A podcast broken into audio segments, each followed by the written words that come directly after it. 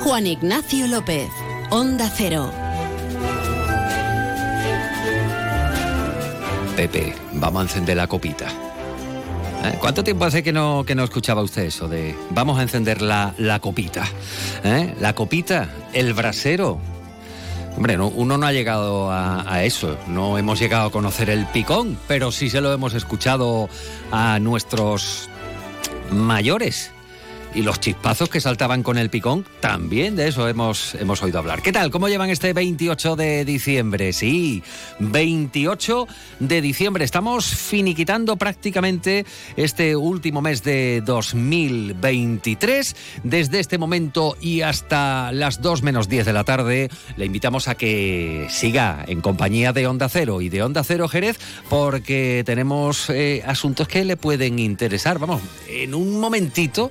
Eh, eh, nos iremos hasta, hasta la zona sur de Jerez. Hoy vamos a estar en la zona sur por partida doble, eh, porque hay información interesante eh, que contarles. Es 28 de diciembre, el día está húmedo está un poco antipático eso de que el sol, de que el, Lorenzo no esté brillante como días atrás y además, eh, si bien la temperatura no es tan baja como en jornadas anteriores, la sensación de humedad sí es que acaba, acaba con uno. Bueno, hoy nos vamos a ocupar de asuntos que nos eh, gustan, incluso pues de esa colaboración eh, que un personaje conocido, muy conocido, que además este año está muy vinculado a los Reyes Magos, pues va a protagonizar eh, con la Policía Nacional. Se lo vamos a contar eh, enseguida, porque hoy en el programa además eh, queremos irnos hasta la costa noroeste para hablar con la gente de la Flor Cortada, porque la Junta de Andalucía realizaba ayer un anuncio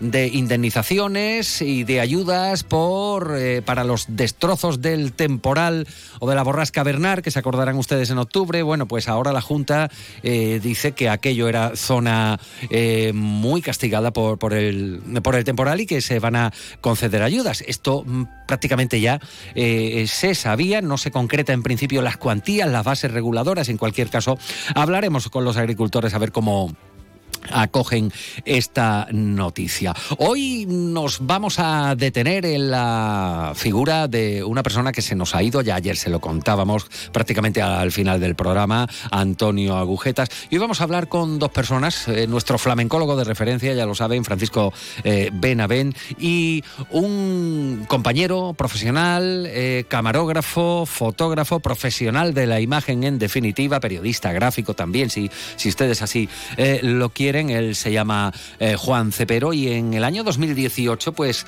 eh, realizaba un documental bajo el título Palabra de agujetas, con lo cual tenemos dos testimonios eh, con los que esperamos, eh, bueno, pues eh, se hagan ustedes a la idea de qué es lo que ha supuesto Antonio Agujetas para el cante jerezano. Y nos iremos a hablar con los comerciantes y también nos vamos a ir pues hasta la zona del Mopu para escuchar a los vecinos de allí eh, estamos muy vecinales en estos días. En fin, de todo esto y demás hasta las 2 menos 10, encabezando como cada día con la información del tiempo.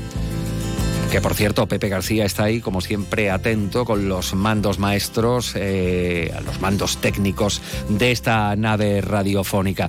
Y nos vamos a ir a conocer el tiempo o a conocer la previsión eh, para las próximas horas. A ver si cambia este clima húmedo que tenemos ahora mismo. Nos vamos hasta la Agencia Estatal de Meteorología.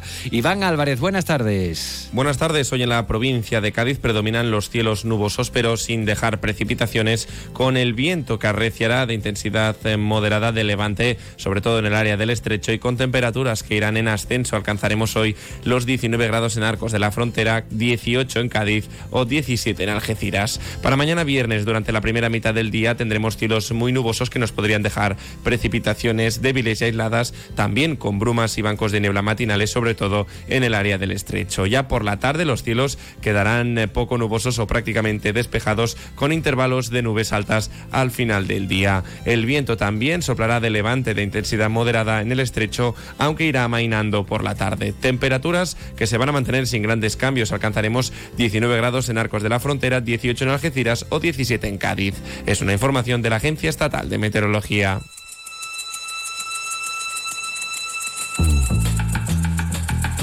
Gracias, Pepe. Gracias por la elección. Ayer nos cumplía 80 años. Aquí el que más y el que menos ha tenido la oportunidad de verle no una, sino en varias ocasiones. Aquí el que suscribe tenía tan solo 17 cuando vio a este monstruo que ayer cumplía 80. Quizá porque mi niñez sigue jugando en tu playa y escondido tras las cañas duerme mi primer amor. Llevo tu luz y tu olor por donde quiera que vaya y amontonado en tu arena.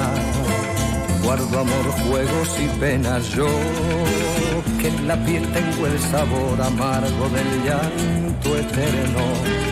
Que han vertido en ti cien pueblos de Algeciras a Estambul para que pintes de azul sus largas noches de invierno. A fuerza de desventuras, tu alma es profunda y oscura a tus atardeceres rojos se acostumbraron mis ojos como el recodo al camino. Soy cantor, soy embustero, me gusta el juego y el vino, tengo alma de marinero. ¿Qué le voy a hacer si yo nací en el Mediterráneo? Nací en el Mediterráneo te acercas y te vas después de besar mi aldea. Jugando con la marea, te vas pensando en volver, eres como una mujer perfumadita de brea, que se añora y que se quiere, que se conoce y se teme. Ay, para mi mal viene a buscarme la parca Empujar al mar mi barca con un levante otoñal y dejad que el temporal desguace sus alas blancas. Y a mí enterradme sin duelo entre la playa y el cielo. En la ladera de un monte más alto que el horizonte quiero tener buena vista. Mi cuerpo será camino, le daré verde a los pinos y amarillo a la genista. Cerca del mar porque yo nací en el Mediterráneo, nací en el Mediterráneo, nací en el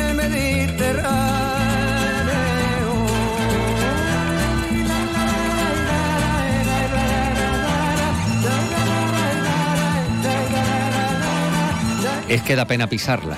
Da pena, da pena hablar encima de, esta canción, obra maestra de Juanito, como le llamaba su madre. Siempre cuenta o contaba en los conciertos, cuando los daba alguna anécdota eh, de familiar, ¿no? Y de cómo le llamaban Juanito, incluso en las canciones también eh, lo mencionaba. Mediterráneo, 80 años ha cumplido Juan Manuel Serrat. estábamos haciendo eh, memoria, Pepe García y, quien les habla de, de las veces que hemos podido ver a Serrat de las veces que ha, actuado por aquí, que recordemos, que recordemos, recordamos, por ejemplo, en el solar del antiguo Teatro Eslava, detrás de la, Alameda Vieja, de esto hace mucho, mucho, mucho tiempo.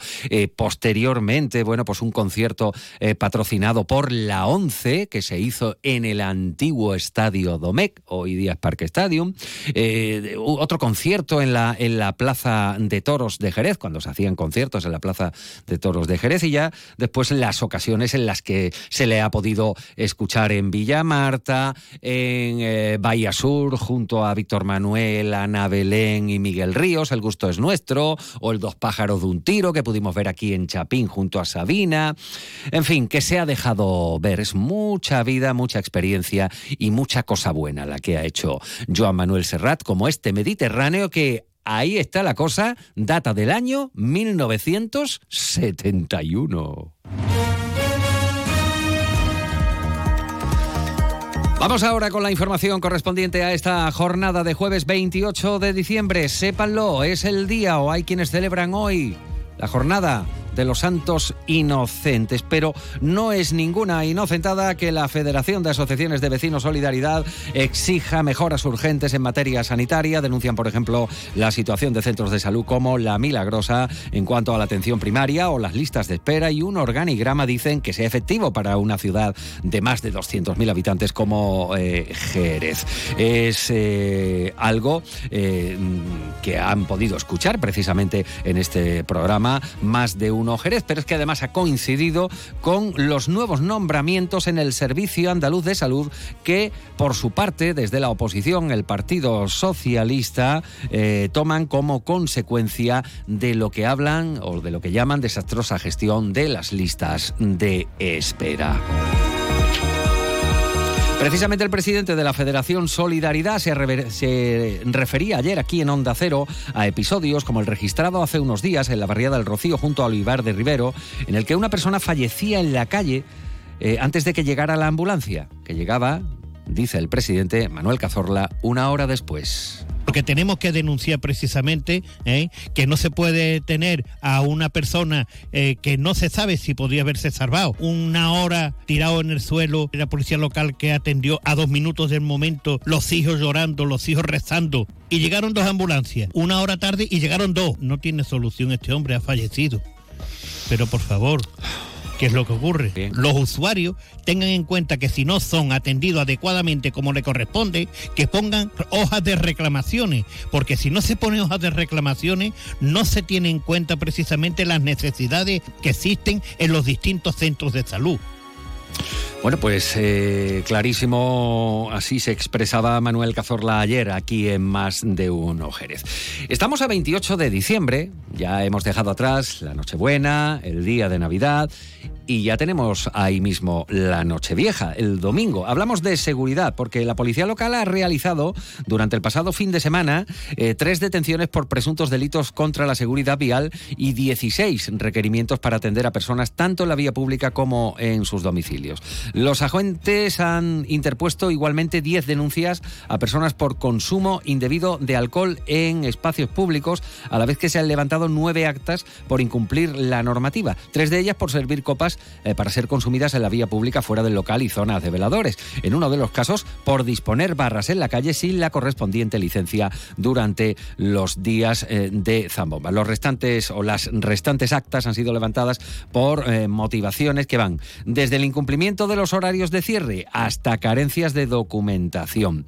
entre las intervenciones de la policía local Tres han sido contra presuntos delitos contra la seguridad vial, por conducir con el carnet caducado y también por perder el conductor el control de su coche, iba bajo los efectos del alcohol y colisionar con nada menos que cuatro turismos estacionados en una calle del centro. Como decíamos, se han firmado denuncias a personas por consumo indebido en los espacios públicos eh, o lo que es lo mismo, por hacer botellón, principalmente en la zona de la Alameda Vieja y en torno de la catedral. También eh, se ha sancionado a personas que estaban haciendo sus necesidades fisiológicas en la calle.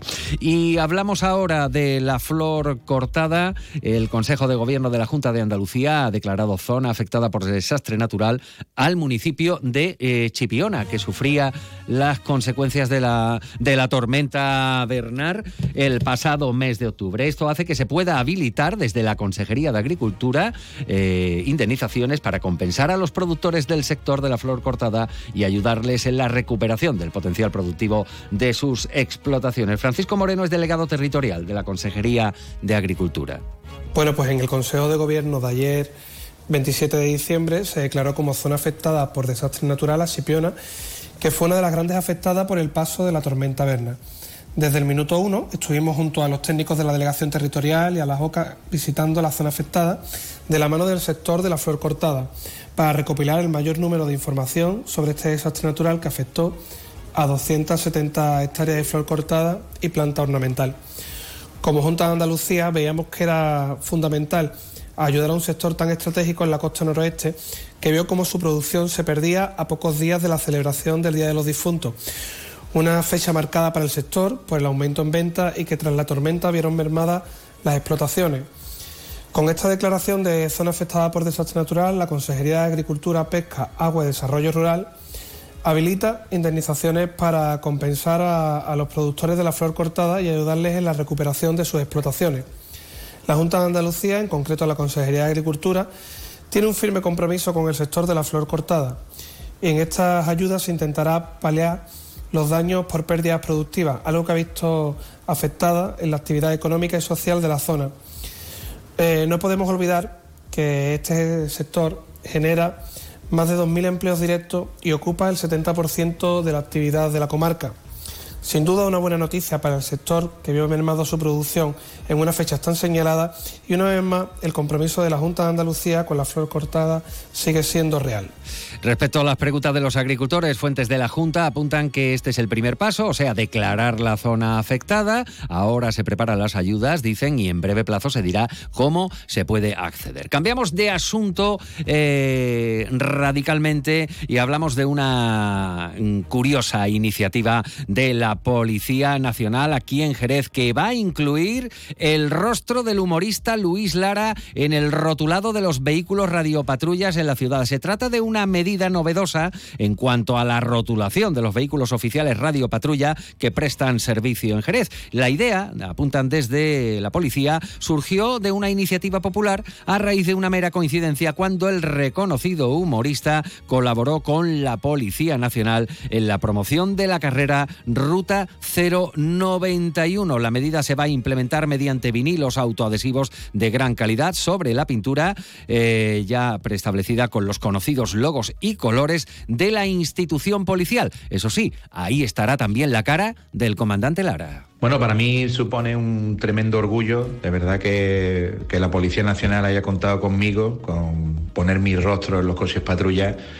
Eh, yo creo que puede ser también una medida disuasoria para que los delincuentes pues se corten un poco en la ciudad, ¿no? Yo creo que colaborar para iniciativas como esta de la policía, pues para mí es un tremendo orgullo.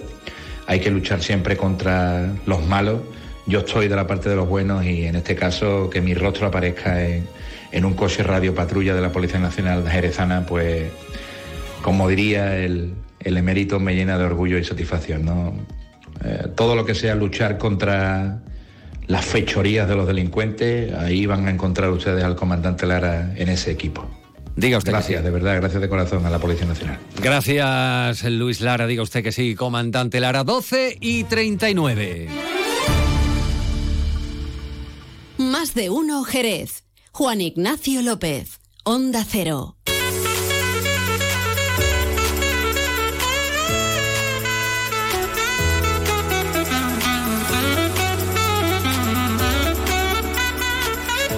Bueno, estamos en el, en el día en el que estamos, en el 28 de diciembre, que es el Día de los Santos Inocentes, ya lo saben ustedes.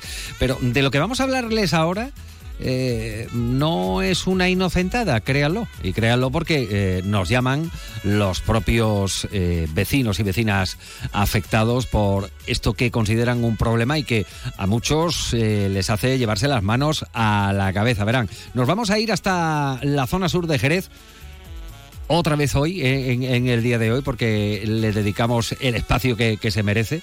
Pero fíjate, eh, o fíjense, ¿no? Nos vamos a ir hasta una zona eh, residencial, unos edificios que son conocidos por el nombre del ministerio que antes tenía, bueno, pues este ese nombre, ¿no? Y que y que hacía las obras públicas. De hecho, era el Ministerio de Obras Públicas y Urbanismo, o lo que es lo mismo, el MOPU. Bueno, pues hasta el MOPU nos vamos, que si le decimos el MOPU a alguien de Jerez, pues rápidamente identifica y nos lleva a la zona sur, a una de las cuestas de, de la barriada de San Telmo. Bueno, pues vecinos de, de esta zona eh, llevan varios días alertando de mm, el peligro del riesgo que ellos eh, sienten y que sienten muy cerca por una instalación eléctrica, lo que se suele conocer como el transformador, que normalmente esto, hasta donde uno alcanza, pues está eh, fuera del edificio residencial en los distintos complejos residenciales que haya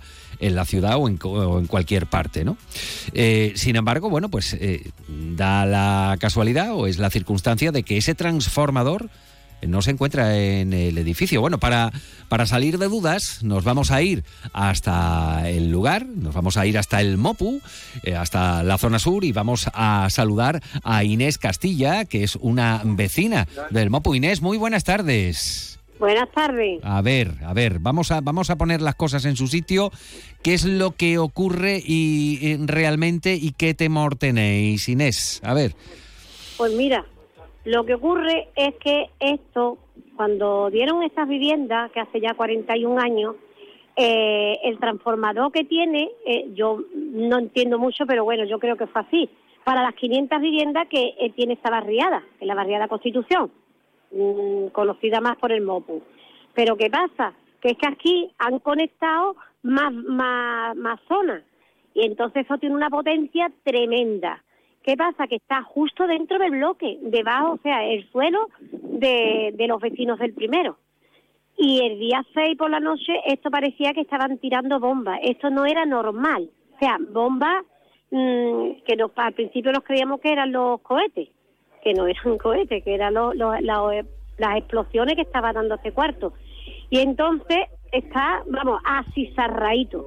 Y yo lo que quiero es, vamos, lo que queremos, ¿no? Es que este transformador lo saquen de aquí, porque esto es que es un verdadero peligro para todo el mundo, pero sobre todo para este bloque, que es el bloque de Santa Teresa, está dentro del, de- de- del bloque de la comunidad. ¿Cómo cuántos vecinos vivís en, en, eh, Somos en este 32 vecinos Ajá. en este bloque. Bien. 32 vecinos en este bloque. ¿Y de esto lleváis alertando ya tiempo o es algo que, que habéis Mm. empezado a notar con más riesgo, peligro, temor de, en, en este A ver, yo hace ya unos cuantos años, ¿eh? yo eh, fui a, a hablar a Endesa y dije que a ver esto, mm, ¿cómo podían hacer para quitar el, el transformador de aquí? Que lo quitaron de aquí de- del bloque. Y poco menos que me tomaron como si yo estuviera loca. ¿Me entiendes no? Porque entonces, claro, de vez en cuando venía, me iba la luz, pero vamos, la arreglaban. Pero ahora lo que ha pasado esta vez, esto ha sido, ya te digo, terrorífico. Porque mm, parecía enteramente que estaban tirando bombas los explotivos. Aquí, si ustedes veis la foto, bueno, no sé si la podrás ver, eh, se, está- se ve la- el portal como está. Y debajo, debajo de los vecinos. Sí, sí. Bueno, la- las fotos que, que han eh, publicado, por ejemplo, los compañeros de Diario de Jerez, sabemos que, que el interés mediático, lógicamente, está ahí porque eh, ponéis eh, sobre la mesa vuestro temor a que esto pueda salir ardiendo un día de, de estos. Este tipo de, de incidentes, de explosiones, de ruidos, eh, ¿ya lo habíais notado en, en otros momentos? Mm, de esta manera mm, ha sido la primera vez, de esta manera, porque salir ardiendo y quemar y quedarnos sin luz ha sido varias veces, pero de esta magnitud que fue el día 6, creo que o el día 5, creo que fue de este mes. Esto, eh, vamos, esto era, ya te he dicho, que parecía enteramente eso, bombas de lo de lo explosivo que estaba dando esto. Oye Inés, una, una pregunta, eh, porque la tenemos que hacer lógicamente. ¿Habéis observado si existe algún tipo de enganche ilegal que pueda estar aumentando esa, esa potencia en el transformador y, esté provocando esto? ¿Puede haber algo de eso? La verdad que yo no estoy tan, tan, tan, tan segura. Yo lo que digo es que en este transformador se lo hicieron para 500 viviendas, como que hay dos barriadas más en este mismo transformador. Eso sube la potencia, el calor, bueno, la vecina de arriba, eh, en pleno verano es horrible en su casa, no se puede estar del calor, porque claro, el suelo de ella es el techo de- del transformador. Y, y ahora en el invierno, vamos, que está ahora ahí en su casa, mm, parece que tiene la calefacción dentro de, de su casa. ¿Me entiendes? Yo ya hasta ahí te puedo contar. ¿Me entiendes? Pero que sé que es que aquí hay muchísimas, muchísimas viviendas en este, en este transformador Mm. tan pequeño, porque para mí es pequeño. Eh, ¿ha- ¿Habéis eh, andado algún paso o en principio estáis Sí, denunciando sí. la situación? ¿Qué habéis hecho, Inés? Hombre, yo lo que he hecho ha sido mm, avisar, por supuesto, a, a Diario de Jerez. Eh, eh, yo estoy pendiente que mm, para que para que vengan los del Canal Sur. Gracias, igualmente. A los del Canal Sur, pero primero tengo que terminar de dar los pasos. Yo he ido a Andesa, Andesa ni siquiera, o sea, mm, se ha dignado a decirme, porque le digo, te hago un escrito y me ha dicho que no, que con ellos no, que no, que ellos a mí no me van a dar información ninguna, ni me van a recoger papeles ni nada. Entonces, eh, voy a ir a comisaría, le voy a poner la denuncia correspondiente y yo le preguntaré a ellos mismos, yo creo que sí, me lo llevaré para juzgado. Y ya a raíz de ahí a dejarlo a, a las autoridades competentes a ver cómo pueden hacer esto, porque es que esto cada vez esto cada vez va y peor. Mira Inés, el otro día el, otro día entrevistábamos a la alcaldesa María José García Pelayo aquí en, en, la emisora, estuvo eh, el, martes con, con, nosotros y mm, precisamente se refirió no a tu ah. barriada, ¿vale? No a tu barriada ni a tu bloque ni a esa foto, pero sí eh, mencionó el tema de, de, las instalaciones eléctricas y que hay puntos en Jerez en los que se quedan eh, sin luz eh, en algún momento, sin suministro. ¿A vosotros os ha ocurrido algo? ¿Habéis tenido algún tipo de corte de luz? ¿Alguna consecuencia con esto? Sí, bueno, consecuencia, tú sabes que se ha ido la luz y han tenido que venir a arreglarla. Claro. Sí, sí, yo me acuerdo que creo que era, era en pleno verano, me parece a mí que fue, estuvieron por lo menos tres o cuatro horas, estuvimos sin luz. Y la otra noche, cuando ya todo se explotó, fue toda la noche. Estuvieron aquí trabajando los muchachos toda la noche. ¿Eso cuándo fue? ¿Cuándo fue? El día 5. O sea, este este a, principios del puente, vamos, como quien sí, dice, sí, eso, eso, eso, eso. Yo no me acordaba el día, pero me la dijo claro, la vecina. Claro. Eh, bueno, eh, eh, ¿os vais a dirigir o habéis pensado en dirigir también algún tipo de comunicación al ayuntamiento por si puede interceder en, este caso? El ayuntamiento no lo sé, porque yo fui a, a, a, sí. Eh, para comunicarlo, bueno, y allí mm, desde el minuto cero que yo entré ya me estaban diciendo que no, que no, que no, que no, que allí no, que allí no, que allí no, que allí no, que yo no, eso no son tuyos. Es lo único que, que, me estaban diciendo. Y me dijeron ya eso, también lo de las denuncias y todo ese rollo. Digo, pero bueno, alguien se tiene que hacer responsable de esto. Y la Junta de Andalucía dice que no, que ellos lo único que van a venir es a limpiar lo que lo que han lo que esto se ha por fuera, el bloque que de, de todos los incendios de la otra noche, que van a mandar a que lo limpien. Pero ya está, ya está, ya no me dan más respuestas. Y si bien de esa mm, no me deja que yo le, le dé un escrito para que quite el transformador aquí, ¿sabe cómo lo hacemos? Bueno, pues de momento denunciarlo a través de los medios de comunicación y, publicarlo para que para que se sepa y ojalá que, os llegue una solución más pronto que tarde y la tranquilidad vuelva a pasearse por el Mopu, ¿vale? Por supuesto, por supuesto. Inés, seguimos seguimos en contacto, Inés Castillo, gracias. gracias. Gracias, hijo. Adiós. Hasta luego, adiós. Más de uno, Jerez. Juan Ignacio López, Onda Cero.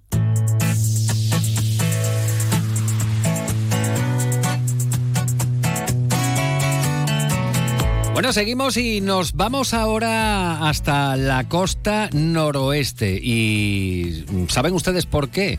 Bueno, pues le vamos a explicar. Eh, se trata de una buena noticia, o al menos eh, esto pinta así, ¿no? Buena noticia porque eh, las personas que se dedican al sector de la flor cortada, y crean ustedes que son unas cuantas, pues van a poder tener una ayuda, una indemnización por aquello que ocurría en el mes de octubre. Acuérdense ustedes, con nombre propio, la borrasca Bernard, que hacía añicos prácticamente los invernaderos y las plantaciones bajo, bajo plástico que, que se encuentran pues precisamente en Chipiona, también en algunas partes de Rota y de Sanlúcar. Saben ustedes que eh, es una actividad muy fuerte y que solemos mantener eh, un contacto muy fluido con, con estos profesionales. Por eso nos vamos ahora mismo hasta la organización agraria COAG, en concreto eh, para saludar al responsable de Flor Cortada, que se llama Luis Manuel Rivera. Luis, muy buenas tardes. Buenas tardes, Juan Ignacio. Bueno, eh, en las últimas ocasiones que hemos, que hemos hablado, Luis, ha sido bueno pues para, para alentar en la compra de flores, por ejemplo, en el, en el, en el mes de, noviembre, con, con, la fiesta de todos los santos, el Día de los Difuntos. Pero si nos remontamos eh, en el calendario más atrás eh, podemos encontrar aquellas escenas, incluso eh, expresiones por vuestra parte casi casi, ¿no? Diríamos de desesperación al no poder con la naturaleza, porque eh, la borrasca Bernard se dejó notar en Chipiona, también en Rota, en Sanlúcar y, de una manera importante. Recordamos qué es lo que acarreó ese, ese temporal, Luis.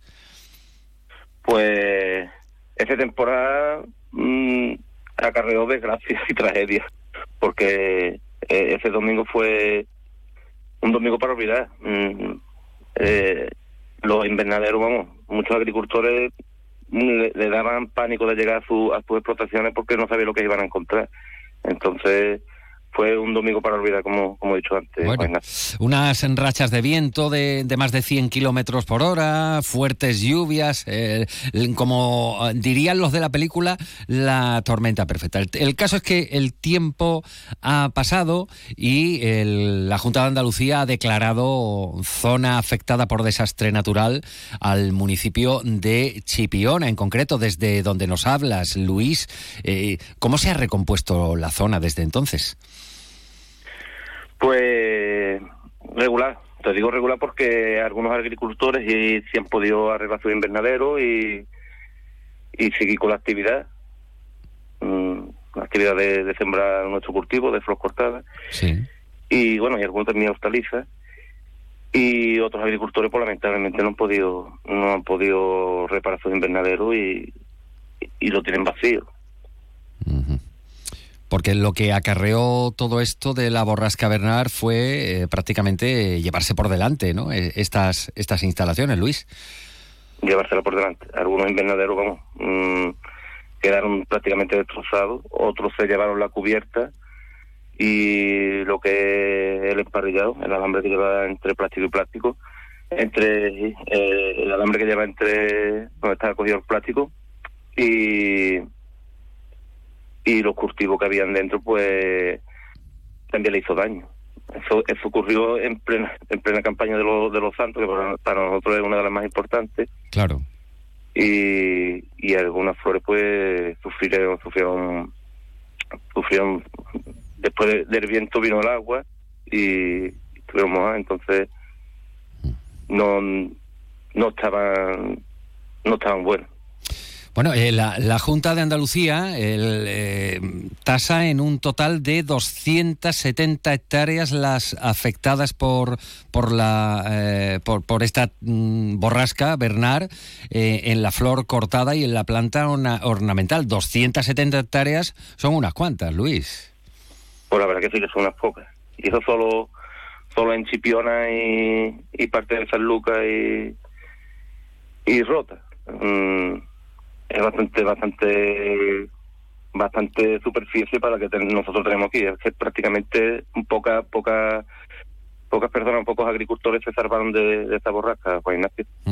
Bueno, ¿cómo recibís la noticia, Luis Rivera, eh, eh, responsable de Flor Cortada eh, en COAG Andalucía? ¿Cómo recibís la noticia de que la Junta de Andalucía eh, os va a, a indemnizar por, por mm, los daños ocasionados por la, por la tormenta Bernard? Pues la recibimos con, con incertidumbre porque es que no sabemos todavía cuáles van a ser la- las bases reguladoras y el dinero que van a poder percibir cada, agricultor. Y, entonces mm, nos alegramos de que hayan tenido en cuenta eh, los informes que le hemos pasado y, y que hayan tenido sensibilidad con este con este efecto, pero mm, no podemos todavía decir nada hacer una valoración porque es que todavía no sabemos los requisitos que van a que van a pedir. Esperemos que salgan las ayudas pronto también, porque nosotros vamos eh, a contrarreloj, los agricultores que no han podido sembrar flores para en esta fecha, a lo mejor para Semana Santa ya ya van tarde, los que las flores que se vayan a sembrar a lo mejor para el Día de la Madre también va tarde si no si no están esos invernaderos arreglados y, entonces esperemos que salga pronto las bases reguladoras y que, que sean positivas, que sean que, todos los agricultores se puedan acoger a ellas y aparte mm, que el dinero que, que lo paguen lo, que lo den las ayudas que la, den a, los- a los agricultores lo antes posible para poder seguir o continuar con su actividad. Por lo que, por lo que oigo, eh, Luis, eh, de momento conocéis el anuncio, el titular, pero, pero no la letra, la letra pequeña o las especificaciones en este caso. Claro, eso tú lo has dicho, conocemos la letra, el titular, pero lo que es la letra pequeña mm, no tenemos ni idea. Entonces hay muchos agricultores que nos están llamando, están llegándose tanto a la oficina de COA como a la de la Asociación de Agricultores pa- para preguntar, pero de momento no, no sabemos nada. Hasta que no se publiquen esas bases, pues... y, ya, y ya te digo, a veces es pronto, se publican pronto y el dinero también llega llega lo antes posible a, a los agricultores y agricultoras de, de la zona. Bueno, ¿cómo acabáis el año? La, flor cortada, en concreto, que, es tu sector, Luis, y hablas en nombre de compañeros y compañeras de, explotaciones de, la costa noroeste. ¿Cómo cerráis este 2023? Si tenéis que hacer un balance, eh, ¿qué diríais? Pues este 2023, el final de año que vamos a tener, pues ahora mismo lo que se come es polvorones y, y mantecado y, y estamos esperando los reyes que vengan por también con nosotros. Y el año 2023 los santos ya, ya hemos dicho cómo, cómo fue. Eh, también las calores que hemos tenido en los meses en los meses de, de la primavera que también adelantaron muchas flores no llegaron a su fecha. Pero esperemos que este año que viene sea bueno mejor que el que ha pasado. Esperemos que sí y que el sector este de la flor empiece empiece a, a resurgir a, a hacer lo que era. Y con yo creo que con el apoyo de las distintas administraciones mm, que ya no están teniendo en cuenta como esto que ha salido ahora que es verdad que no sabemos eh, lo que vamos a percibir pero por lo menos nos están teniendo en cuenta. Entonces con el apoyo de, de todas las administraciones yo creo que podemos levantar este efecto que es muy bonito y que genera mucha mucha riqueza en la zona. Bueno, eso es lo que resalta eh, la nota del Consejo de Gobierno de la Junta de Andalucía, en el que dice que las futuras indemnizaciones previsiblemente irán a ayudar de forma mayoritaria al sector de la flor cortada, planta ornamental, a fin de paliar los daños por pérdida productiva que se han producido en esta actividad económica y social, que es estratégica, y esto lo remarcan para esta eh, zona de la provincia, eh, que genera de 2.000 empleos directos y ocupa el 70% de la actividad en esta comarca. Bueno, pues a terminar el, el, año 2023 con esperanza en que 2024, como, como pedís, Luis Rivera, responsable de Flor Cortada de COAG, eh, pues vengan las cosas mejor dadas. Gracias, Luis. Feliz año. Muchas gracias, Juan Ignacio. Igualmente, feliz año. Más de uno, Jerez. Juan Ignacio López. Onda Cero.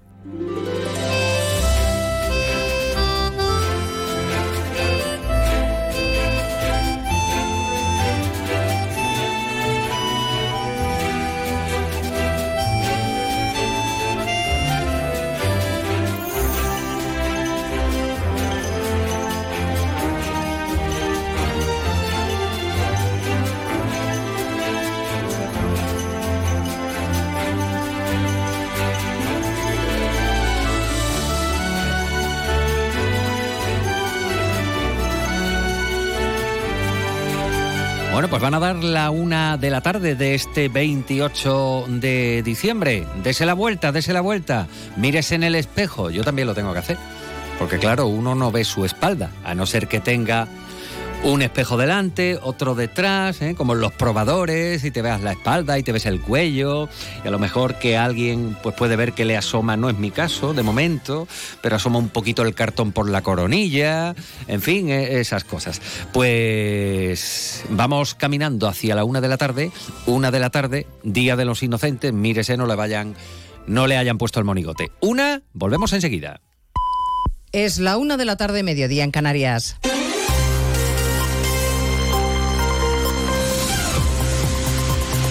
Noticias en Onda Cero.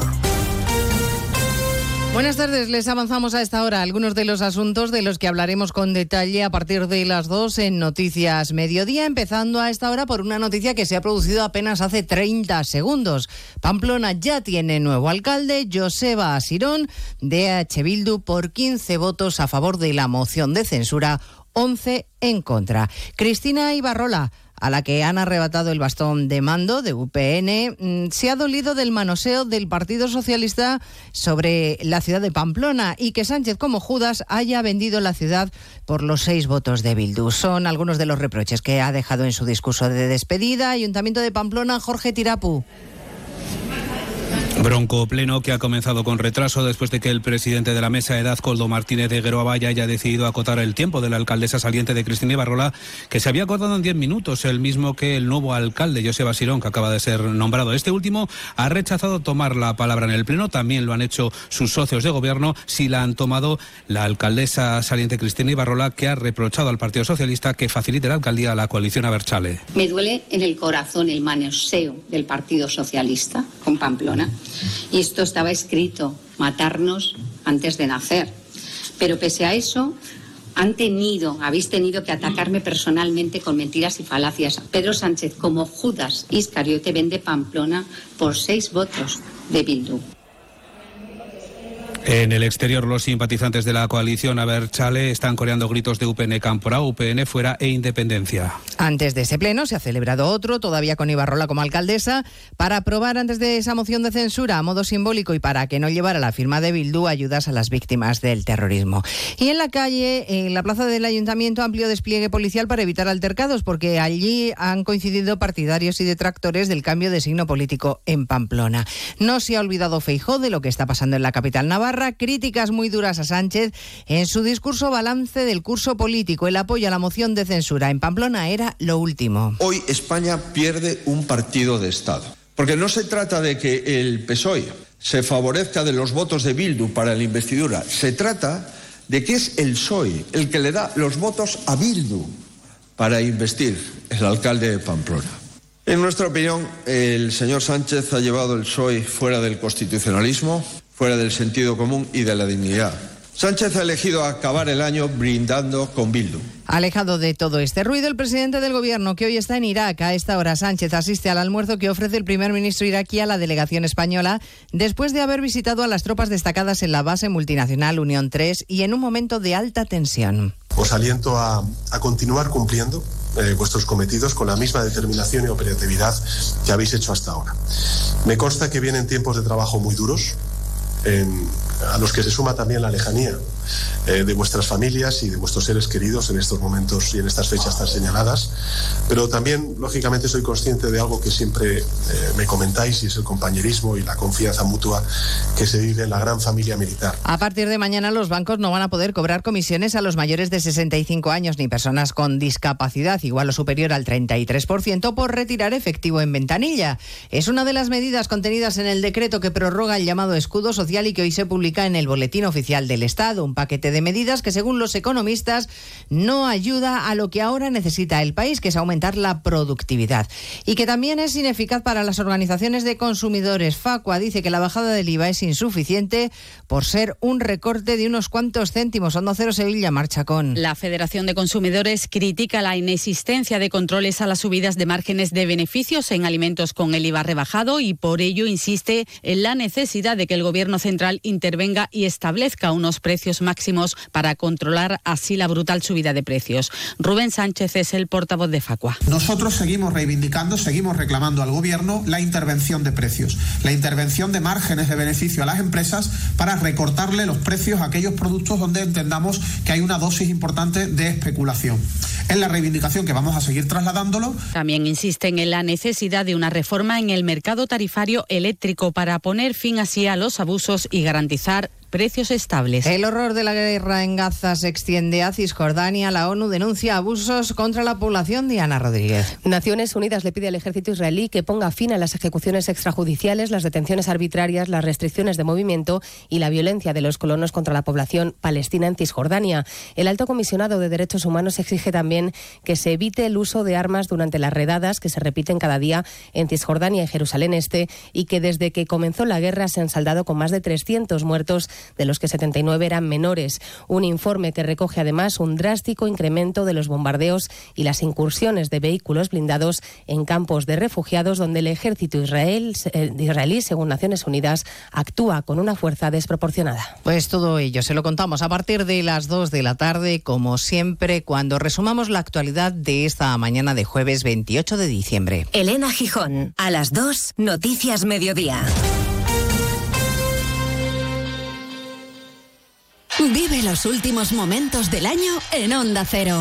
El domingo a las 7 de la tarde repasaremos los acontecimientos deportivos más importantes del año con Alfredo Martínez. A las 9 de la noche, La vida sigue. Juan Diego Guerrero te contará las noticias y los hechos más relevantes del año. Y desde las 11, música para la Nochevieja. Fernando Mejía te acompañará con los mejores temas para hacerte vivir una Nochevieja especial. Y conectaremos con las campanadas de la Puerta del Sol para tomar las uvas con Cristina y Alberto Chicote. Empieza 2024 en la mejor compañía. Empieza el año con Onda Cero. Te mereces esta radio. Onda Cero, tu radio.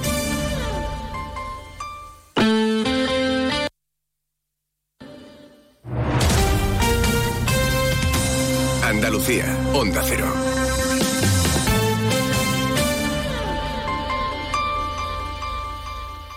Termina el año en verde con los Social Energy Green Days. Llévate 200 euros en tu batería virtual con Quiroluz. Con seguro todo riesgo incluido los dos primeros años y grandes descuentos con hasta 25 años de garantía en todas nuestras instalaciones de primeras marcas. Pide tu cita al 955 44 11 11 o socialenergy.es. La revolución solar es Social Energy. ¿Necesitas que tu balsa y todo el sistema de riegos estén limpios y como nuevos? ¿Necesitas oxigenar y descompactar tu suelo? ¿O quizás aumentar la producción y ahorrar costes? Instala en tu finca las nanoburbujas tecnológicas más pequeñas y eficaces del mercado. Ponte en contacto con Biosabor Nature. Tenemos los conocimientos necesarios para adaptar esa tecnología a las necesidades precisas de tu cultivo.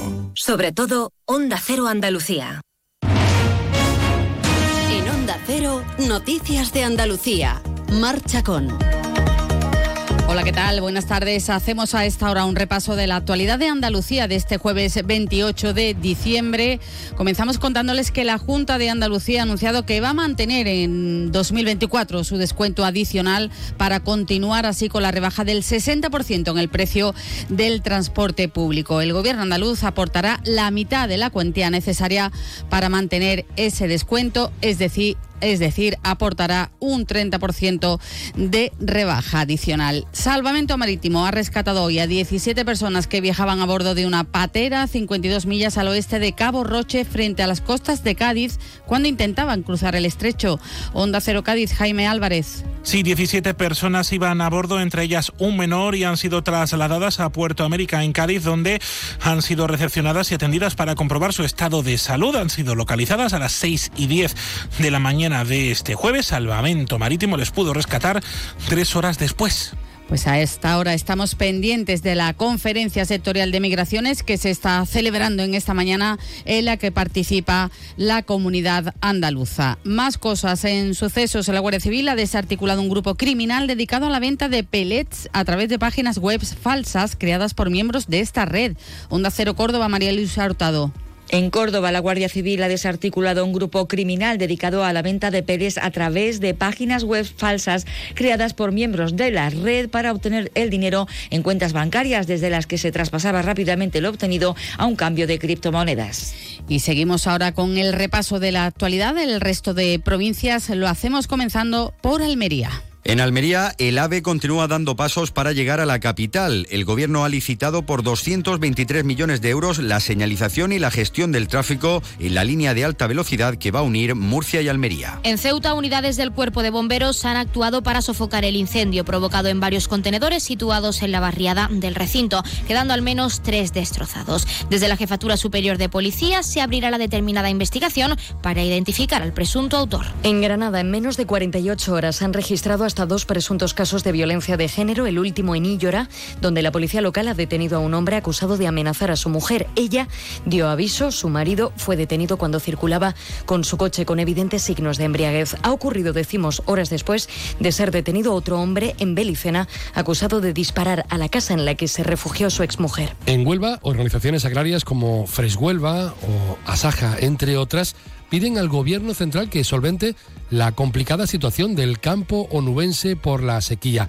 Consideran que está en mano del gobierno la ejecución de obras tan importantes como la presa de Alcolea que garantizaría el suministro a toda la provincia. En Jaén, la Cátedra de Derecho Agroalimentario y del Dominio Público Hidráulico de la Universidad de Jaén aborda el estudio de la situación de la cuenca del Guadalquivir y su impacto sobre la agricultura en la provincia jiennense.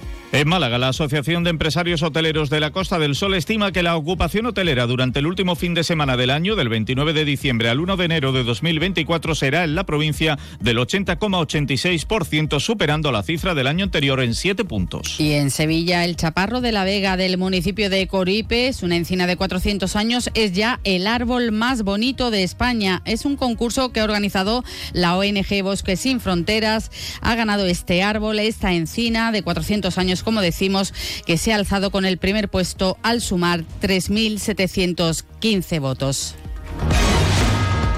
Pues así llegamos a la 1 y 11 minutos del mediodía. Las noticias de Andalucía vuelven aquí a su sintonía de Onda Cero a las 2 menos 10 de la tarde.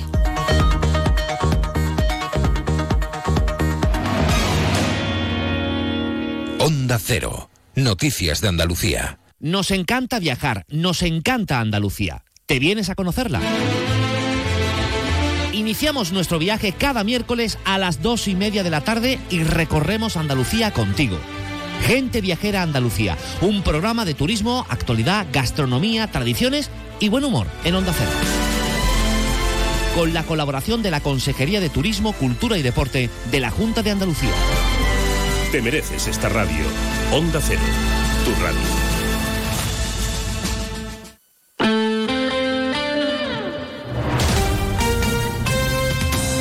90.3 FM.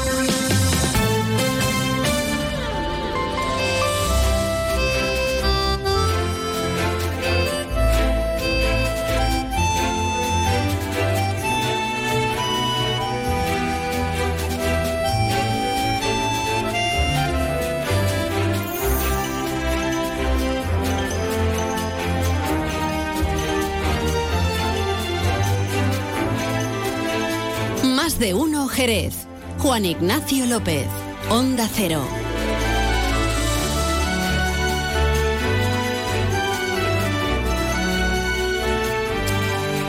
¿12 minutos ya? Miento, en este momento 13 minutos sobre la una de la tarde, con lo cual pues el buenas tardes es inevitable, aunque lo estamos diciendo, ya lo saben ustedes, desde prácticamente desde inicio del programa. Y si tuviéramos ahora mismo pues el cuerpo más atemperado, pues más buenas tardes serían, porque la humedad cala hasta los huesos. Ahora mismo en Jerez, fíjense, tenemos 12 grados, eh, tenemos el cielo prácticamente despejado, pero hay algún intervalillo. Lo que pasa es que la sensación térmica es menor, o sea, se cree uno que hace menos temperatura. En cualquier caso, nada que ver con los 2, 3 grados de hace unos días. En cualquier caso, que lo sepan ustedes, que ya lo saben, sí, que estamos en invierno y si no hace ahora fresco, cuando va a hacer? Lo que tiene que hacer es llover.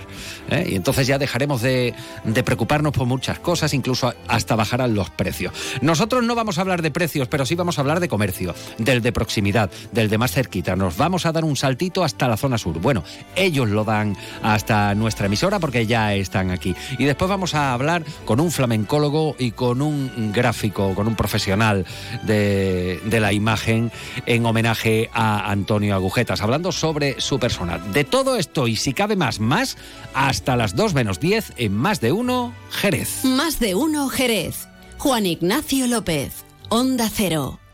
Cádiz lo tiene todo en Navidad. Las zambombas de Jerez, los belenes vivientes de la sierra, el buen comer de la janda, la naturaleza de la bahía de Cádiz y el alma del campo de Gibraltar. Y tiene además mucho más. ¿Para qué irte de aquí si aquí lo tienes todo? Descubre tu provincia en Navidad. Diputación de Cádiz. Vive las Navidades perfectas en las Dunas Shopping. Los encuentros, la compañía, los regalos, las grandes cenas y largas sobremesas, la ilusión de los niños. ¡Hey! Las Dunas Shopping te traen muchas sorpresas. Estate atento a nuestras redes sociales y gana muchos premios. Navidades perfectas en las Dunas Shopping. Abrimos todos los días de estas Navidades y todos los domingos hasta el 7 de enero. Más de uno Jerez. Juan Ignacio López. Onda Cero. Se nos está consumiendo 2023 y además lo está haciendo a toda mecha. Ya fíjense ustedes en, la fecha que andamos eh, y esto no es ninguna inocentada. 28 de diciembre. Bueno, pues eh, saben ustedes que estamos pulsando diferentes sectores, ámbitos, eh, a personas que nos pueden aportar su granito de arena. Bueno, pues contándonos qué tal ha ido el año para ellos o para los colectivos que representan. Es el caso de la Asociación de Comerciantes de la Zona Sur, de COSUR, cuyo presidente es Juan García Sánchez. Juan, muy buenas tardes. Hola, muy buenas tardes. los dos apellidos, como en la mili, ¿eh? Como, ah, exactamente. bueno, Juan, eh, que el sur también existe, siempre lo decimos, nos gusta. Ayer nos acordábamos mucho porque era el cumpleaños, el 80 cumpleaños de Serrat, que le puso música a, a ese poema de Mario Benedetti. ¿Qué tal el sur? ¿Qué tal el comercio de la zona sur en este 2023, Juan? Pues estamos viviendo viviendo, que es muy, eso es lo que te digo, que es lo que hay que principalmente dar. Estamos, desde nuestra asociación, estamos alegres, ya que eh, hemos ampliado en este año pues el tema de colaborar, de colaborar con diferentes asociaciones, hemos cerrado muy buenos convenios con diferentes asociaciones, sea, sea cultural, asociativa como social, y hemos cerrado un año que creo que ha sido bastante bueno en acciones y en, todo tipo de eso. Hemos ampliado también eh, en asociados que confían o que quieren asociarse con nosotros para seguir nuestro proyecto. Por lo tanto, es un año bueno para la asociación y, y considero también para la zona sur. O sea que marcha, al menos marcha el comercio, no esa congelación y esos daños que, que, sufrió, bueno, pues en la época de, pandemia por el cierre obligado durante tanto tiempo. ¿Cuál es el perfil del comerciante o la comerciante en la zona sur, Juan? ¿Son personas como tú, jóvenes, maduras, son personas mayores o hay emprendedores? Vamos, el perfil de, de lo que es el comercio en la zona sur eh, principalmente los que están se, están activando nuevamente son jóvenes. alegra mucho ver jóvenes de veintitantos o treinta y pocos años que quieren abrir su tienda, sea de moda, sea de, de lo que es complemento, perfumería, es decir, diferentes eh, cuestiones, y, es alegre ver esas personas que, que tú mm, lo ves como eso, como jóvenes que, que con quieren, ilusión, ilusión y además con bastante ilusión. Por lo tanto, eso, eh, por eso eh, digo que eh, tenemos que, o nosotros estamos alegres en ese aspecto, porque en este año todo lo que hemos, se puede decir, aumentado en socios han sido jóvenes y eso también nos da vida, nos da también una actividad que, ¿Cuántos sois? de vista. ¿Cuántos comercios hay asociados a día de hoy en, en Adecosur? Como comercios, comercios, eh, somos sobre 90. Ajá. ¿Eh? Es decir, vemos un, número bastante, eh, vamos a poner, amplio. En Unos 90, o sea, casi, Un, casi un centenar. Exactamente, en el tema de comercio. Posteriormente tenemos también, porque diferenciamos lo que son comercios que o empresas de servicios ¿vale? Que, eh, principalmente están en, en, lo que es el polígono industrial Portal o está en Bertola, en diferentes lugares, que eso también tenemos más o menos la misma cuantía, por lo tanto estamos sobre 180 en total, pero principalmente en comercio, que es lo que estamos un poco siempre planteando, siempre somos unos 90. Bueno, yo en este punto, Juan García, presidente de la Asociación de Comerciantes de la Zona Sur, le quiero preguntar por un equipamiento y un espacio emblemático, precisamente en la Zona Sur, en pleno Federico Mayo, o sea, el chicle, para que nos entendamos todos, que es la placita de Abastos. ¿Qué pasa con esta placita de Abastos, el mercado de Abastos de, de la Zona Sur, Juan? Bueno, por fin, o por lo menos estamos haciendo lo que son unas reuniones, una, eh, un estudio con una consultoría y todo, y se está trabajando desde Atecosur junto con, naturalmente, el principal es el ayuntamiento. El ayuntamiento, claro, Pero ellos han contado con nosotros para que nosotros pues aportemos nuestra, se puede decir, nuestro punto de vista de necesidades y, y de qué tendría que ser el futuro de dicha plaza, ¿vale? Y eso, eso pues, después de tantos años en espera y en, y, en el punto cero, pues ahora hay que decir que, bueno, estamos también, se puede decir, contentos con esa, se puede decir, iniciativa que ha que tiene lo que es la delegación de comercio y naturalmente el ayuntamiento en sí. Pero no hay, no hay fechas ni os han dado estimaciones de que esto pudiera echar a andar y retomar la, la senda que tuvo en su día. Vamos a ver, ahora está en consultoría, es decir, hay una empresa que se está, está haciendo los estudios, tanto internos como externos, alrededor, de qué es lo que. Claro, la viabilidad, la aceptación, me imagino, por parte del público, ¿no? Porque aquello es, una gran zona. Yo, lo, lo, que eh, realmente lo que se pide o lo que nosotros estamos es que. Eh, tanto tiempo como ha estado, naturalmente sin pausa, pero hay que hacerlo hay que hacerlo bien, es decir, hay que hacerlo que, que lo que se tenga que hacer o lo que se haga, pues tenga un resultado, porque si no, ¿qué ocurriría? Que estaríamos en el mismo punto. Es decir, si tenemos, hacemos a la ligera algunas eh, acciones o lo queremos poner en marcha lo más urgente posible, pero sin una viabilidad, quiere decir que puede ser tal vez que nos demos Claro, un claro, porrazo bueno, pues, y estemos en la misma situación y encima gastando, se puede decir, un dinero o una, una, eh, eh, una- un- unos, unos recursos que, que realmente se necesita. Como rehabilitar una casa, pintarla, ponerla al día, preciosa y de que después no viva nadie. Al final acaba en ruina. Eh, a día de hoy, ¿qué, qué hay allí? ¿Hay algún comerciante presente? Porque nos llama, por ejemplo, la atención, fíjate, y estamos en, no otra punta, pero casi, ¿no? Nos- estamos en la zona noroeste, creo, de, de, de la ciudad, de Jerez, y si nos, si nos situamos en, el, en la placita de Abastos de la Plata, pues nos encontramos a un señor que tiene un taller de zapatería, arreglo de calzado y algunas cosas más, y él es el que abre y cierra, porque allí no hay nadie más. Da, da- da pena, da pena verlo. Igual estamos en, en la- allí en Federico Mayo.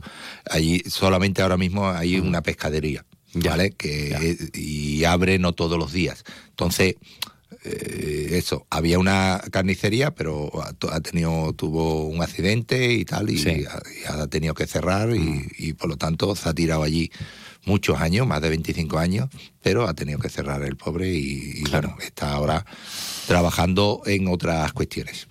Bueno, en todo esto hay tiempo eh, también para hablar de la Navidad en la zona sur, la Navidad en el comercio de la zona sur. De hecho, vosotros habéis encabezado una, una iniciativa muy curiosa que es eh, en que haya una ruta de dioramas en la zona sur, en concreto en los comercios de la zona sur. A ver, cuéntanos esto cómo, cómo se ha hecho y qué es lo que se puede ver y dónde, en cuántos establecimientos, cómo va esto.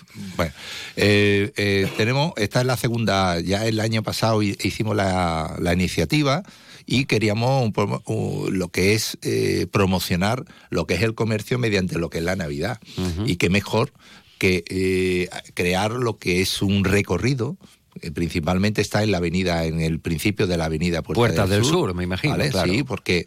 eh, claro, Aquellos como la que- calle larga de la zona sur. Exactamente. ¿Eh? Yo consideramos que sí, es la, es la zona más comercial. Están, los comercios están, se puede decir, muy unidos, puerta con puerta, y por lo tanto hay un, un- un tramo de inicio que hace que, que sea como eso, como una calle larga dentro de la zona sur, en, en la zona, vamos a poner, eh, nueva. Entonces, eh, ahí hemos creado un recorrido para que la gente paseando, pues vaya viendo lo que es toda la natividad, porque eh, iniciamos con lo que es la anunciación de, Del Ángel Gabriel. del Ángel Gabriel y terminamos con la adoración de los reyes. Es decir, y vas mirando. Ah, o sea, todos los viendo. episodios y secuencias, ¿no? Exactamente. Entonces es muy, es muy bonito ir viendo escaparate a escaparate lo que son los dioramas. Empezamos con un Belén que es en- y, eh, terminamos con dioramas con la adoración de los reyes. Y es muy bonito eso, pasear por, por dicho recorrido y viendo paso a paso lo que, lo que es la anunciación y todo lo que es la natividad. ¿Cuántos han instalado, Juan? Diez. Diez. Diez. O sea que hay diez secuencias para, para visitar, ¿eh? Y la habéis llamado Belén Sur. Belén Sur, Está sí. bonito, ¿eh? Está bonito el Claro. nombre. Exacto. Todo- eh, siempre queremos eh, relacionar los nombres de las acciones o de las actividades que hacemos con el sur. ¿Vale? Entonces, qué mejor que Belén Sur. Claro que sí. Bueno, eh, Juan García, presidente de eh, Adecosur, la Asociación de Comerciantes de la Zona Sur de Jerez. Vamos a pedir. ¿Qué le pedís a los Reyes Magos? ¿Qué le pedís a 2024, que está ahí ya apretando? Vale. al- mm, Por nuestra parte siempre pedimos que todos nuestros comerciantes puedan eh, coger la llave de su comercio y puedan abrir. Eso es lo primero que pedimos. A ver, a ver, traduce, traduce. Comercial, comercialmente. Que pueda seguir la actividad. Exactamente. Comercialmente es lo que pedimos. Naturalmente, siempre están los dichos que es, que es lo que uno pide, que es la salud, el bienestar de todos sus amigos, familiares y su entorno, ¿no?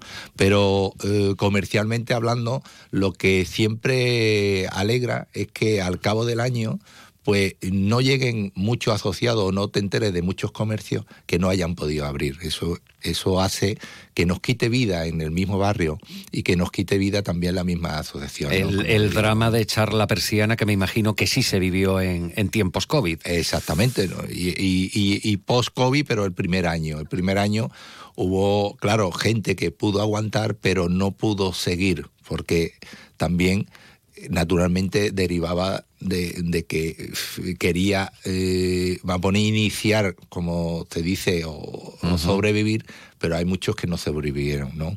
Pues eso fue un drama y eso es lo que ahora mismo pues nos tenemos que alegrar, como dijimos antes, de que hasta joven, eh, joven promesas, vamos a poner del comercio, pues, vayan, vayan abriendo y que nos den vida a nuestro barrio, porque el, lo que es el comercio de, o la tienda de, barrio, que es principalmente lo que se viste toda la zona sur, pues eh, yo te diría que es la vida del barrio. Mm. ¿qué, vemos si paseamos y vemos esa, esas cortinas cerradas mm. o, eh, eh, o, sin luces en escaparate o sin luces en los mismos rótulos? Pues eso hace de que uno pase simplemente por un cementerio. ¿no? Acordémonos de la calle larga en los años 80, por ejemplo, ¿eh? que estaba todo cerrado, daba miedo. Bueno, eh, mm, Juan, el otro día estuvo de visita por allí una eh, representante municipal, la delegada municipal de comercio, Nela García Jarillo, que conoce muy bien el paño porque ella ha sido comerciante hasta mm. asumir esta responsabilidad política. ¿Qué, impresiones se llevó y, y qué le pediste? Y porque me imagino imagino que pedir pediría y que los comerciantes tienen que pedir. Bueno, lo, que pedimos siempre, como digo, en privado, ¿no? Porque muchas veces en estas cuestiones no, no se puede decir lo que uno pide, pero siempre pide algo más, un paso más. para que para vestir y para que la zona sur pues sea todavía más importante dentro de, de, lo que es el panorama de Jerez en sí, ¿no? Pues entonces, eh, lo, que, lo que pedimos siempre, tanto a la delegada, que, que, bueno, le pareció muy bien lo que estuvimos paseando, vimos, estuvimos por todos los, comercios, también visitando otros comercios que no, que no estaban dentro de Belén Sur, un poco viendo la, la, problemática que podían plantearle cada uno de los, de los de los comercios que fuimos y le dio una buena impresión porque, claro, eh, eh, como se dice, conocer esa zona y ver eh, tanta gente joven y no tan joven que tienen mucha ilusión porque están eh, abriendo y con una ilusión bastante buena. Es decir, que este año, pues sí, de los que estamos, se puede decir, tocando, nos estamos hablando, todos están contentos. Es un año que eh, nos hemos estabilizado, que nos hemos aumentado, por lo tanto, queremos decir que es un, año bueno y la, impresión es consideramos que es buena y, hablamos de proyectos en futuro para que no se pierda eh, ciertas acciones como actividades como vamos a poner como ejemplo Belén Sur, pero no otras tan importantes como el tema de, de acerado, el tema de iluminación en un futuro en la zona sur que se viva la zona sur. Ahora mismo hay pequeñas luces, queremos hacerla que, sea una principal visión y que de alegría al tú pasear por esa zona un poco más comercial o como le queramos llamar de la avenida Puerta del Sur, que se ilumine y que diga, mira, pues esto mm, es Navidad, y viva con esa, esa luminosidad y, ese, y esa tonalidad, un poco como tú dijiste antes, crear una calle tan importante como la calle, eh, la calle Larga, por crearla como la principal arteria de Avenida Puerta del Sur. Bueno, pues se está vendiendo se está vendiendo. Eh, hombre, si no se vende ahora, Juan García, presidente de Decosur, gracias por venir hoy hasta aquí a hacer el esfuerzo, que sabemos que tenéis lío porque mm. eh, estamos en la época que estamos. Gracias por, eh, por, venir hoy a contarnos vuestras impresiones en los últimos días de 2023. Juan, un saludo para todo el comercio de la zona sur. Gracias, gracias a ti y felices fiestas a todos. Más de uno, Jerez. Juan Ignacio López, Onda Cero. Navarro Hermanos Diseño y Fiabilidad. Concesionario oficial Peugeot en Andalucía de motos y scooters. Visite su fantástica exposición y elija su modelo favorito con entrega inmediata. Boutique exclusiva para que pueda personalizar su moto con el mejor equipamiento. Navarro Hermanos además le asesora y financia para simplificarle todo. Navarro Hermanos en Avenida Blas Infante 12, Cuatro Caminos, Jerez. Navarro Hermanos, la mejor garantía. Cádiz lo tiene todo en Navidad. las zambombas de Jerez, los belenes vivientes de la sierra, el buen comer de la janda, la naturaleza de la bahía de Cádiz y el alma del campo de Gibraltar. Y tiene además mucho más. ¿Para qué irte de aquí si aquí lo tienes todo? Descubre tu provincia en Navidad. Diputación de Cádiz. Más de uno Jerez. Juan Ignacio López. Onda Cero.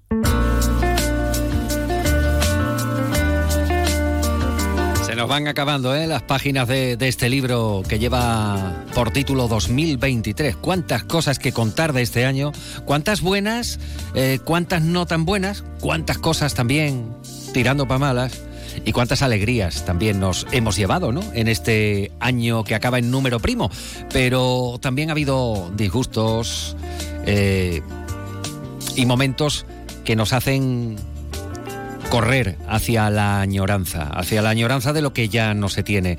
Y desde la mañana de ayer, Jerez no tiene a una de sus voces más, podríamos decir, emblemáticas, peculiares, en fin, a hablar de pellizco, a hablar de compás, a hablar de una, de una dinastía como la que encabezaba Agujetas el Viejo, o su hijo Manuel de los Santos Pastor Agujetas, o los nietos, ¿eh? como en este caso, pues Antonio Agujetas. Es hablar de una saga de cantaores con un tinte muy especial. Antonio Agujetas se nos, se nos ha marchado eh, con una vida difícil y una sensación de vivir que plasmó a la perfección un compañero eh, camarógrafo, fotógrafo, periodista, gráfico, llámenle ustedes como quieran, yo le llamaré Juan, Juan López Cepero, Juan Cepero, muy buenas tardes. Hola, buenas tardes, Juan. Muchas gracias por invitarme, hombre, a tu programa. Bueno, es lo menos, ¿no? Porque ahí donde le están escuchando, Juan estrenaba en el año 2018 con su propia productora, a Pablo Seco Producciones, estrenaba un documental que les recomendamos muy encarecidamente, bajo el nombre de Palabra de Agujetas. La verdad es que eh, ver el documental hace que se te encojan los sentimientos. El perdón.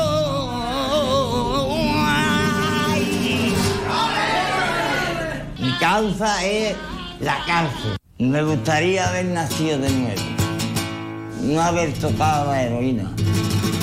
Yo soy Antonio Agüeta. Madre mía, pues más claro, imposible.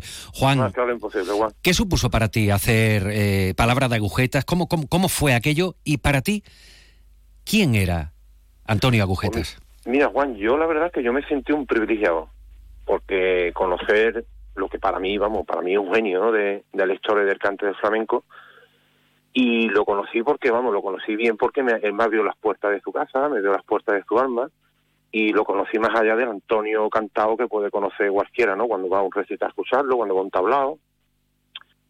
Y la verdad que conocí, Juan, a mí me impactó porque conocí a una persona con una sensibilidad extraordinaria. O sea, una cosa fuera, para mí, fuera lo normal. Incluso yo creería que, yo, yo pienso que eh, mucho de lo, de lo que le ha pasado en la vida es por esa sensibilidad que, que, que él tenía, ¿no? Siente diferente, entonces, claro, para mí, bajo mi punto de vista, pues le hace ser diferente, ¿no? Un poco los demás. Fíjate. Y así se, y así en su cante es como se, como me- mejor lo contaba, cantando.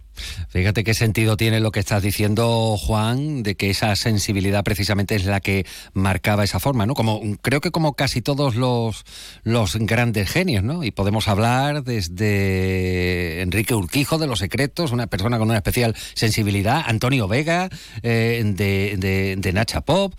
Hasta John Lennon de los Beatles, pero es que en este caso nos estamos centrando en Jerez. Yo me lo encontraba mucho por la por el callejón de la Rendona y esta parte cuando venía a, trabajar a, la radio y siempre le veía una persona eh, como, como cerrada, ¿no? Siempre con esa camisa blanca nuclear y con y ve- vestido de negro. ¿Cómo se sinceró contigo Antonio Agujetas a la hora de hacer ese documental en la que prácticamente estaba desnudando su alma? Pues mira, Juan, no fue fácil, la verdad, porque Antonio no es una persona que, que al primero que le llegue le abre el alma, sino fue un, un proceso de muchos meses, Claro. a también, a también a través de Miguel Agujetero, que es su compadre, su manager, su amigo, su todo, ¿no? Su familia. y a través de él, pues bueno, conseguí abrirme, no siempre se abría, tiene momentos, ¿sabes? Hay momentos que está cerrado y momentos que no, pero los momentos que lo cogí tranquilo en su casa y ahí fue cuando él se abrió y, y, pude y pude ver lo que había dentro, ¿no? Dentro de él.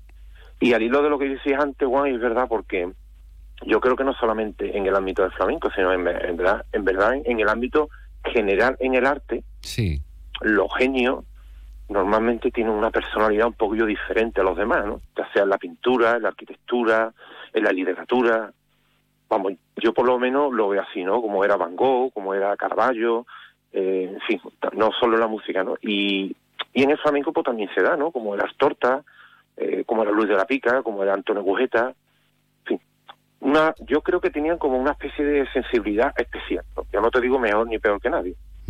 Entonces, claro, a la hora de cantar y a la hora de expresarlo, yo la vez que escuchaban, cuando yo escuchaba a Antonio, yo, yo me lo creía, ¿verdad? Las letras que él cantaba era que, la, vamos, de alguna u otra manera la había pasado, como las, las letras que cantaba de la cárcel, ¿no? Y, y bueno, tú, es que te llegaba, es que te llegaba. Yo he visto gente llorar, llorar, literalmente, delante de hecho en el documental, sí. que hay una de las veces que vamos a a grabarlo a, la Academia de Guitarra de José Ignacio Franco, amigo tuyo también. Hombre. Y canta una malagueña que en el trozo que has puesto sale por ahí un trocito, por ahí está por internet puesto un poquillo. Y bueno, eso fue un éxtasis total, bueno, ahí le cogió, le cogió, yo no sé cómo le cogió, y había gente que eh, eh, se estiraba del pelo. Claro. Claro. No daba crédito, no daba crédito como ese hombre lo estaba diciendo, ¿no?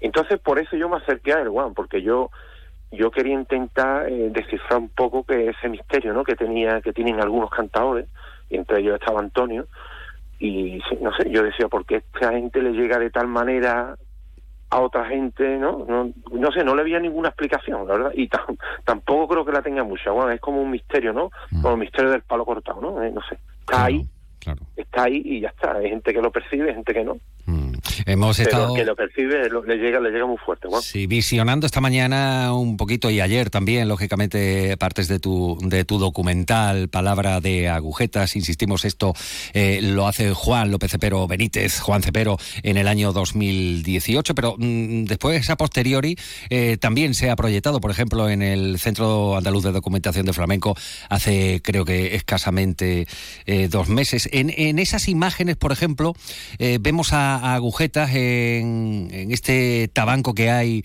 en la calle Armas, pero de la, que nos lleva desde la, plaza del Arenal hasta la Alameda Vieja. Y vemos a Antonio el Platero eh, también estremecerse escuchando a Agujeta. Este hombre lo daba todo encima del escenario, a pesar de que yo no sé lo que pesaría Antonio Agujeta, pero muy poquito, porque estaba prácticamente en el chasis. Mira, Antonio, fíjate si lo daba todo, que es otra de las cosas que me gustaba porque hay otros cantadores que se van guardando y dicen, bueno, aquí me ven abajo, aquí subo.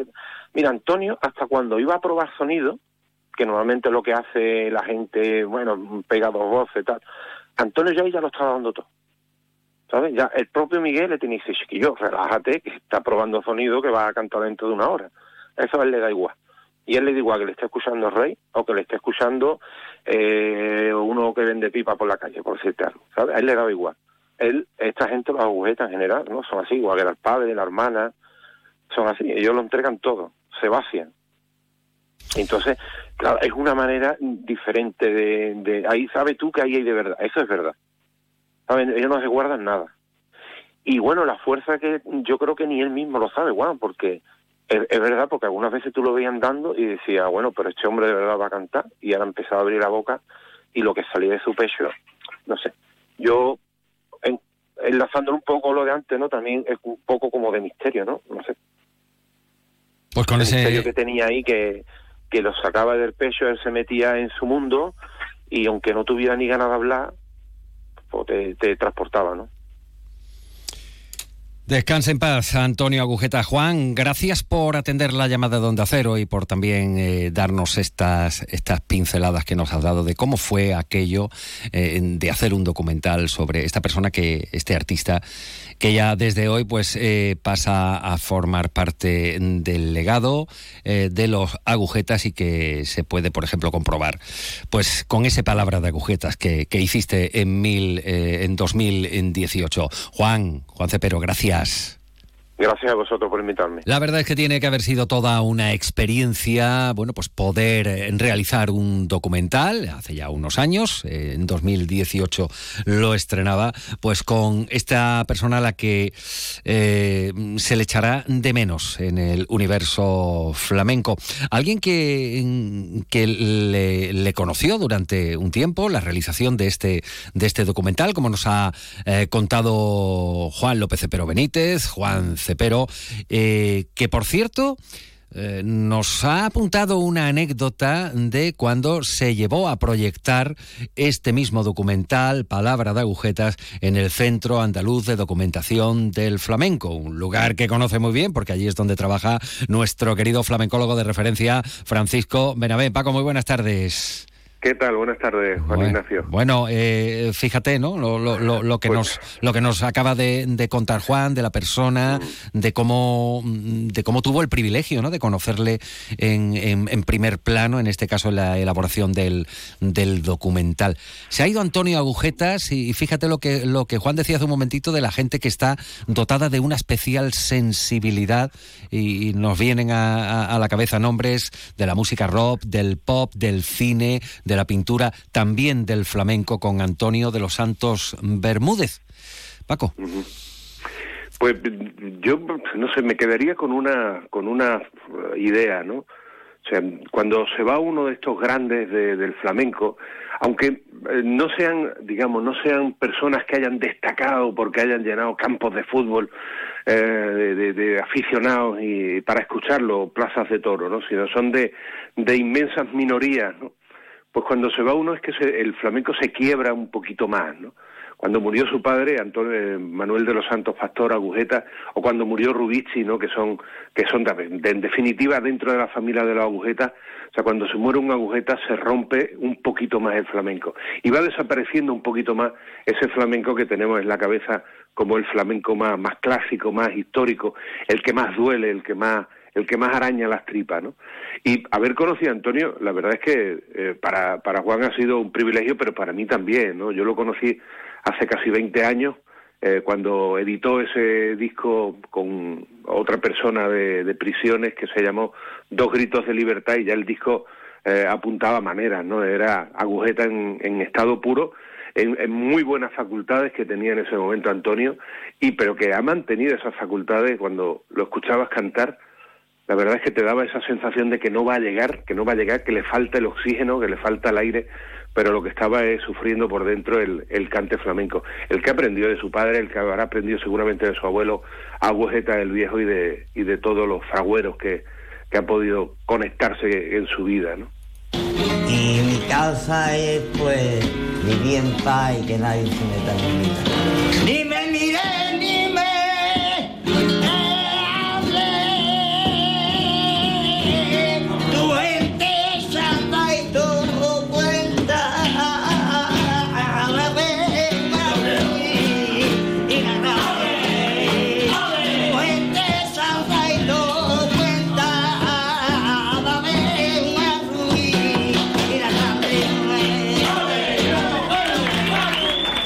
Bueno, es el sonido de, de unas eh, de una de sus actuaciones y, con un público entregado porque sorprendía cómo va a llegar, cómo va a llegar, si es que son cuatro huesecitos prácticamente y, llegaba Antonio. ¿Cómo se le recordará, crees tú, Paco Benavén, a, Antonio Agujetas?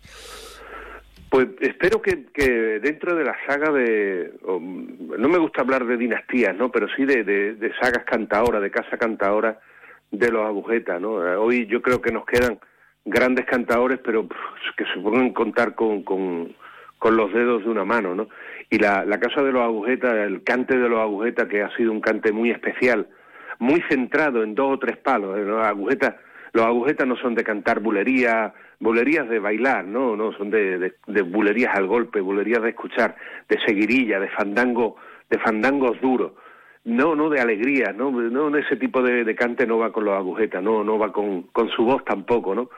Pues yo creo que lo vamos a recordar como un, un hombre especial, un hombre especial que, que vivió con mucha dureza su vida y que, bueno, pues que eso, que nos ha dejado muy poquitas perlas, pero nos ha dejado perlas muy brillantes, ¿no? Como y algún día habrá que hacer una una recopilación de todos los cantes de, de, la familia Agujeta, empezando por por eso, por el, el viejo el viejo Agujeta de, de Rota, Manuel, de los Agujetas de Rota y de eh, Antonio y Dolores, ¿no? Que, digamos que son eh, pues una una una tecla importante del piano del flamenco, ¿no? Una tecla de las negras, de las que decía Manuel Torre a Federico García Lorca. Es que hablar de, de, de, los agujetas es hablar posiblemente del flamenco en estado más más más prehistórico, más más duro y más más potente del flamenco, ¿no?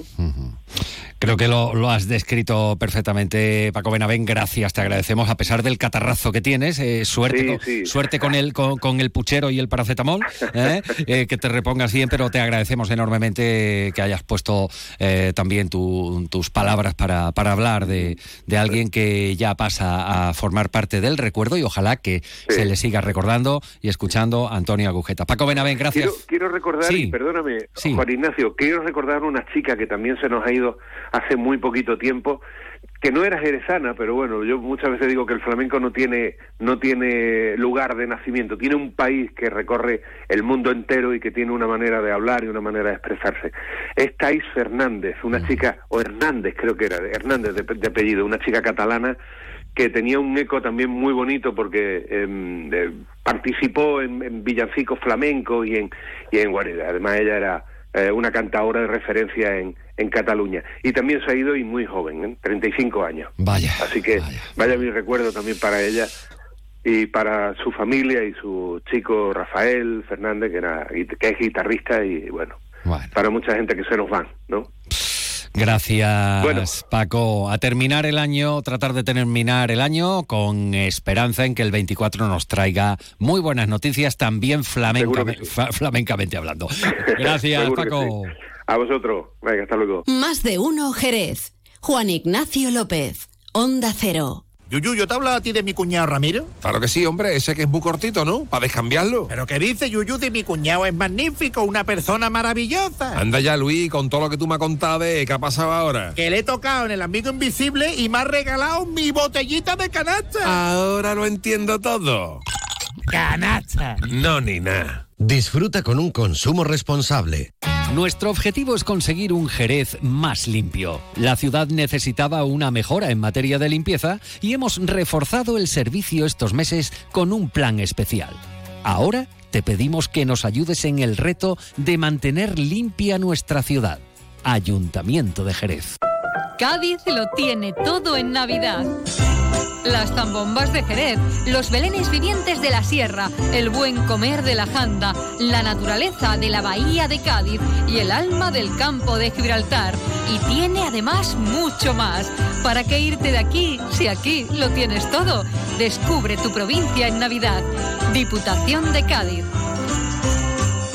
Más de uno Jerez. Juan Ignacio López. Onda Cero.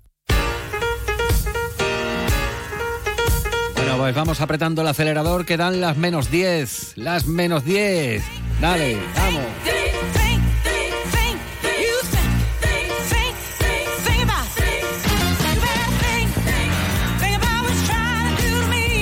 Y al ritmo del mejor soul con nada más y nada menos que Lady Soul, Aretha Franklin, o como dicen los americanos, Rita, Rita, a mí me gustaba decir Aretha.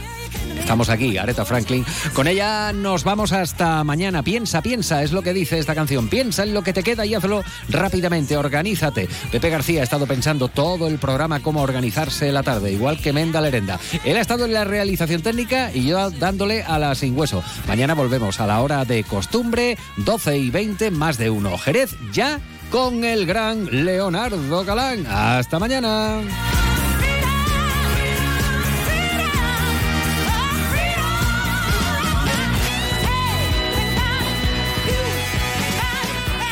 Onda Cero Andalucía, sobre todo.